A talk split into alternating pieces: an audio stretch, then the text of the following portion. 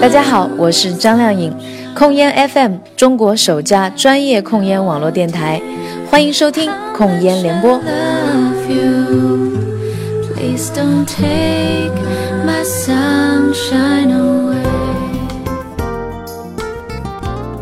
控烟联播网罗全球控烟资讯。大家好，我是庭阳，欢迎收听第九十五期控烟联播。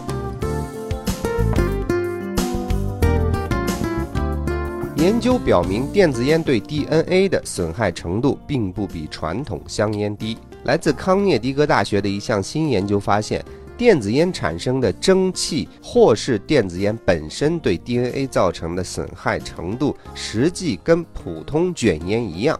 不过，这项研究并未提到研究是哪些化学物质损害了 DNA。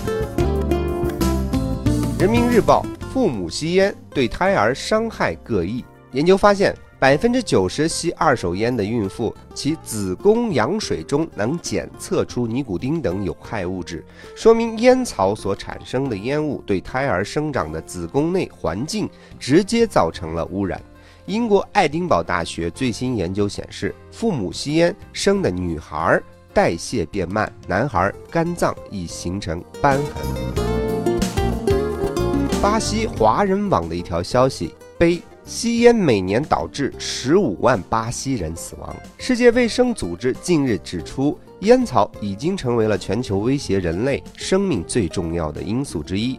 每年全球有六百万人死于吸食烟草引发的各种疾病，其中巴西的死亡人数达到十五万。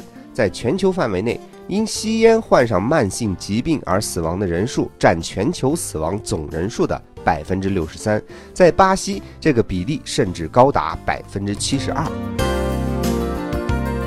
国内十八个城市制定无烟法规，深圳个人累计罚两百多万。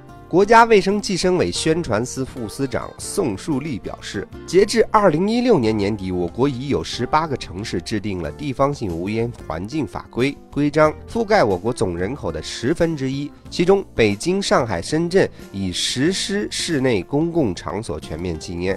深圳控烟三年多以来，已对违法吸烟的个人罚款两百四十三万元，对控烟不利的公共场所罚款二十一万元。新浪网消息：上海加强控烟行政处罚，公共文化场所成为监督重点。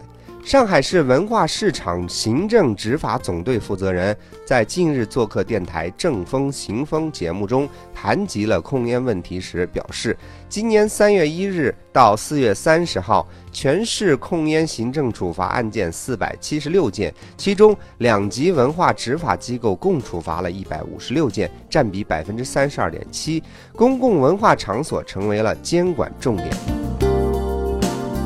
生物股的消息。吸烟更易令艾滋病毒感染者送命。约克大学一项最新的研究显示。艾滋病毒感染的患者由于吸烟而死亡的可能性，比病毒感染本身造成死亡的可能性高出一倍还要多。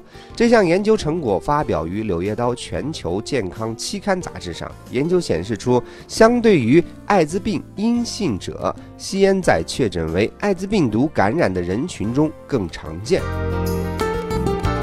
凤凰网消息：青少年控烟重点从校园转向社会和家庭。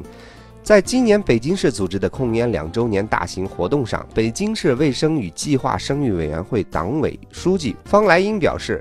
青少年烟草防控的宣传力度是应该继续加强的工作之一。北京市爱国卫生运动委员会办公室副处长梅红光表示，对于未成年人的二手烟暴露情况，同样应该引起重视。未成年人控烟保护已经到了要将工作重点转向社会和家庭禁烟的阶段。人民网消息：吸烟危害有多大？吸烟的肺癌患者增加。八倍到二十倍的死亡率。首都医科大学肺癌诊疗中心主任、肿瘤学系副主任兼肺癌学组组长支修义介绍，二零一五年全国肺癌死亡人数已经上升至二百八十万，其中有六十一万人死于肺癌。这些人中，超过百分之八十的人其死亡原因跟吸烟相关。包括吸食二手烟和三手烟。男性吸烟的患肺癌者死亡率是不吸烟患肺癌者的八到二十倍。好的，以上就是本周的控烟联播。更多的内容，欢迎关注“控烟新探索”微信公众账号，与我们留言互动。我是庭阳，祝您一周好心情，咱们下周再见了。